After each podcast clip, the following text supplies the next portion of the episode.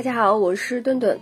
反式脂肪酸对于三到十二岁儿童的影响力是最大的，影响智力发育，导致儿童的这个记忆力下降、痴呆呀，会还会导致肥胖。那从长远来看，有可能还会影响儿童的生育能力。那不仅是儿童会中招，那成年人也不要摄入太多的反式脂肪酸。反式脂肪酸呢，会让人长胖的能力。是这个正常不饱和脂肪酸的七倍，同时有可能还会降低我们这个胰岛素的敏感性，引发糖尿病，同时还会可能造成不孕。那据了解，反式脂肪酸呢又叫做氢化植物油，市场上常见的，你比如说代可可脂啊、起酥油、人造奶油，还有这个脂质末等等，那它呢都是属于反式的脂肪酸。国家规定，每日反式脂肪酸的摄入量啊，应不超过每天热量的百分之一。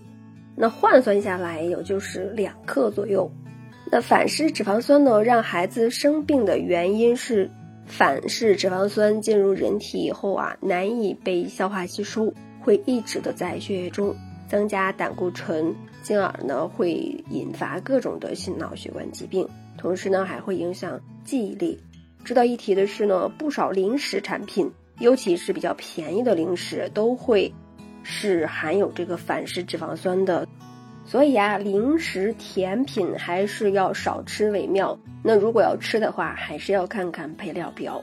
反式脂肪酸呢，它主要存在于这个巧克力派呀、蛋黄派，还有这个奶油蛋糕、饼干、糖果、冰淇淋，还有这个炸薯条、奶茶。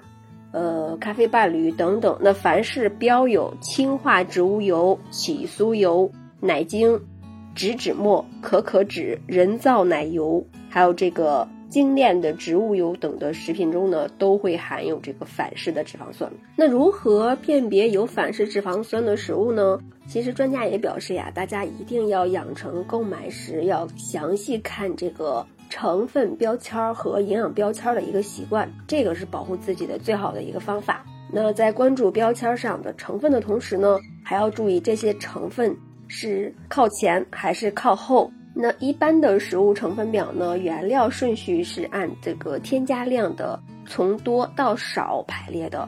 那如这些含有反式脂肪酸的成分排名靠前，那就要小心了。其中的祸害呀，一定是不少。那如果这些原料排在七八位之后，那就无需过于担心了。此外呢，现在许多食品呢，尤其是进口食品，都有这个营养标签了，大家可以注意看。那在脂肪那一栏儿下面，那会明确写出每一份食品或者是每一百克食品的这个反式脂肪酸的含量。如果呀，每一百克食品中反式脂肪酸的含量小于两克，也算是比较健康的了。那如果这个数值为零，那就更好了。